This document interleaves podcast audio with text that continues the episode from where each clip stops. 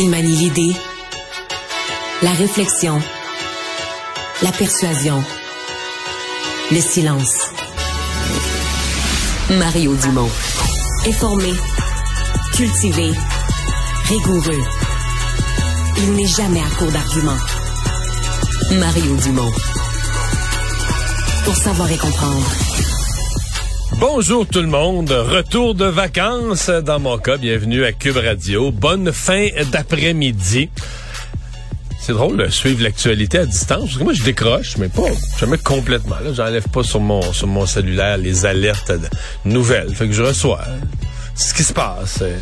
Je peux vous dire que de regarder à distance ce qui s'est passé dans le dossier du tunnel Québec-Lévis, euh, j'ai regardé ça avec amusement, consternation, découragement du point de vue de la CAC.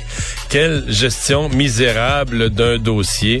Euh, quelle, c'est absolument incompréhensible. Je sais pas eux, qu'est-ce qu'ils perçoivent qu'ils sont en train de faire, mais euh, c'est à la fois gênant là, du point de vue de la des, des, convictions. Qu'est-ce que tu y croyais ton projet dans la campagne électorale? Euh, ça, ça laisse pas mal de, de, de débats en cours. Et on va rejoindre tout de suite l'équipe de 100% Nouvelles. On joint Mario Dumont dans les studios de Cube Radio. Bonjour, Mario. Bonjour.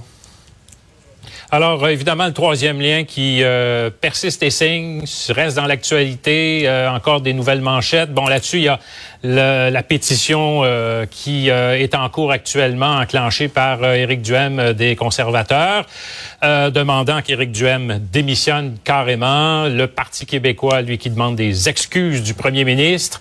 Et le chef conservateur à Ottawa, donc, qui, lui, ben, dit essentiellement que le gouvernement fédéral ne sera pas de la partie, subventionnera rien s'il n'y a pas des voitures qui passent dans ce fameux tunnel.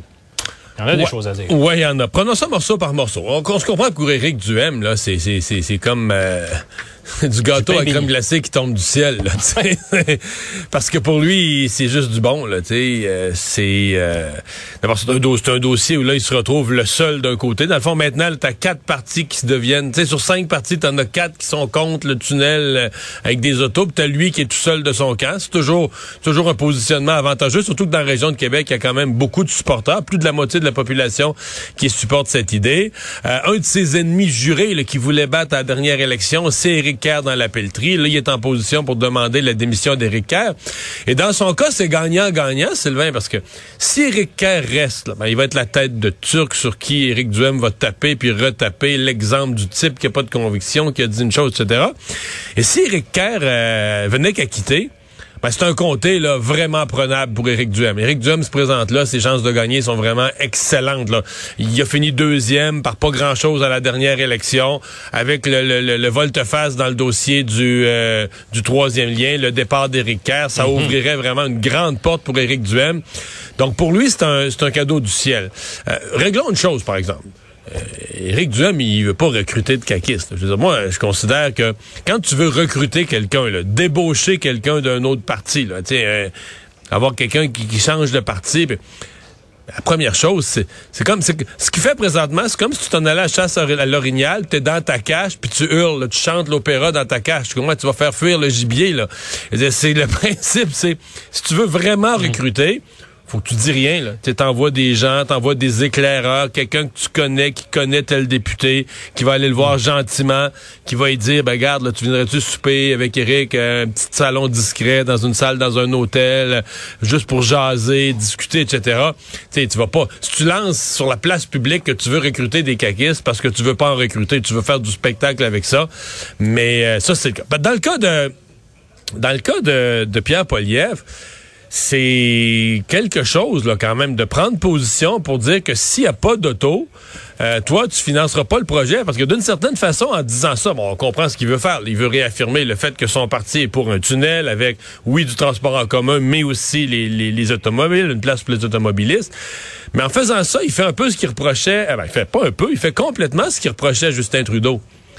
Parce qu'il reprochait à Justin Trudeau de refuser de financer en disant la position des libéraux, c'est nous, faut pas qu'il y ait d'auto, c'est juste le transport en commun.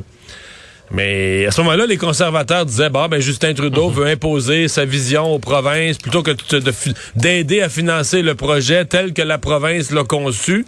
Justin Trudeau veut imposer sa vision. Ben, excuse-moi, mais à l'inverse, c'est exactement ce que fait euh, Pierre Poliev en disant, ben nous, euh, si c'est pas un projet qui correspond à ce qu'on voit, euh, on, on le financera plus.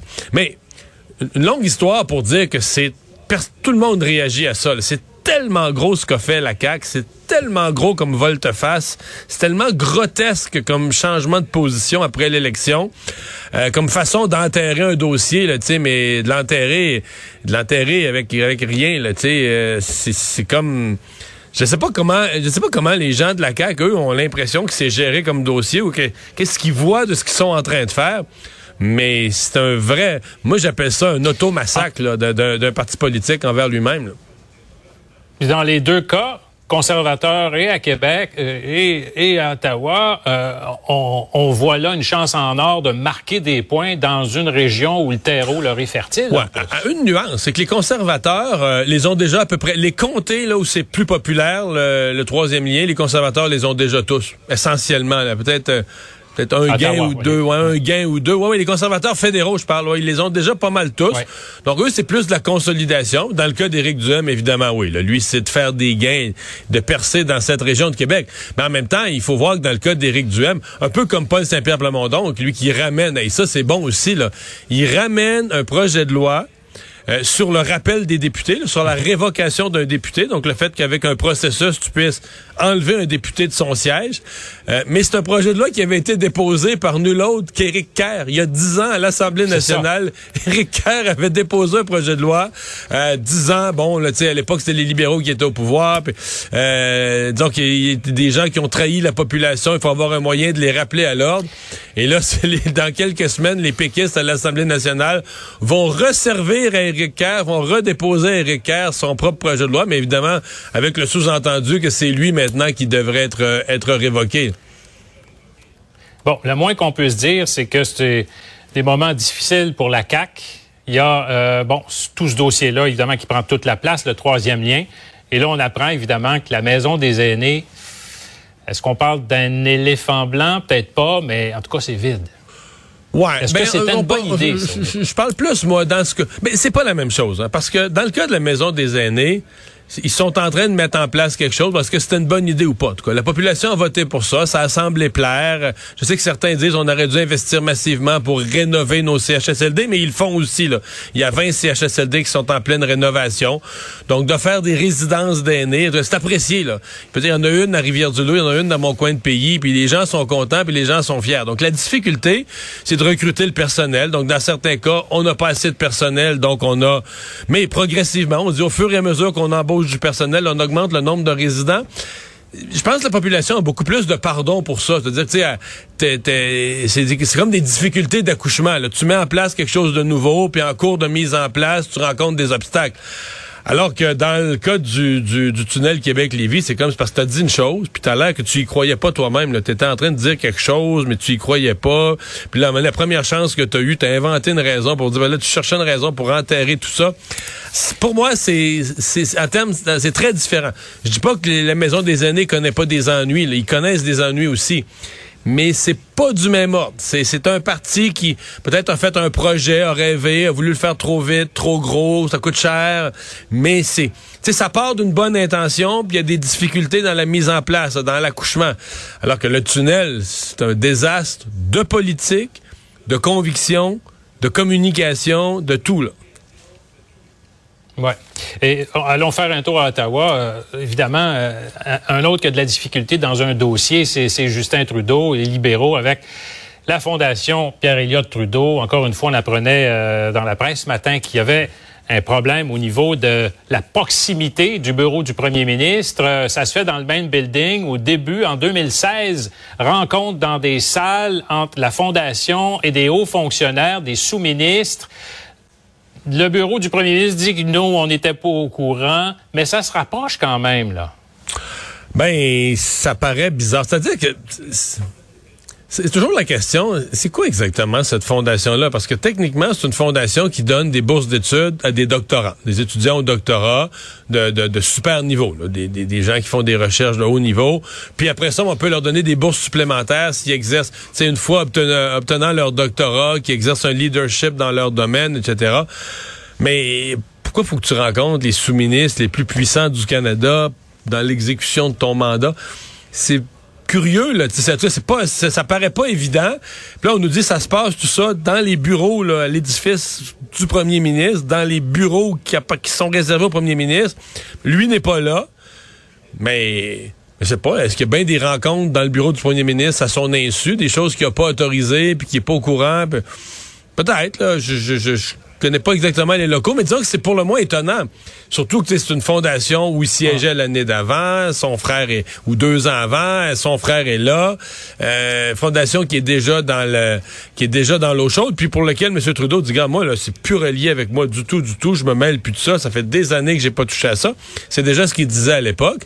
Puis les rencontres de la Fondation euh, se font dans son cabinet avec euh, cinq des sous-ministres les plus puissants du Canada qui sont réunis à la même table. On peut pas, pas se poser de questions. fondations là, qui, qui, qui, ont, qui, ont, cet accès-là, disons, disons euh, dans l'édifice là, du, euh, du, bureau du premier ministre. Et là, les gens quittent par dizaines. Là. Il y a une trentaine de personnes qui ont quitté le conseil d'administration. Il y a un malaise évident. Est-ce qu'il faudrait une enquête publique comme le réclament les, euh, les, les oppositions? Ben, je sais que les, les, les bloquistes ont demandé, entre autres, une enquête euh, de la vérificatrice générale, parce que cette fondation-là a quand même reçu, on peut dire c'est une fondation privée, mais c'est une fondation qui a, reçu, à son départ, à sa mise en place, des dizaines de millions de fonds publics. Il faut pas l'oublier pour la partir la roue, là, partir la fondation, euh, qui a reçu des dizaines de millions de fonds publics. Donc, euh, oui, ça pourrait être justifié que la, la vérificatrice aille, aille voir ce qui se passe là. Mario Dumont dans les studios de Cube Radio. Merci. Au revoir. Au revoir.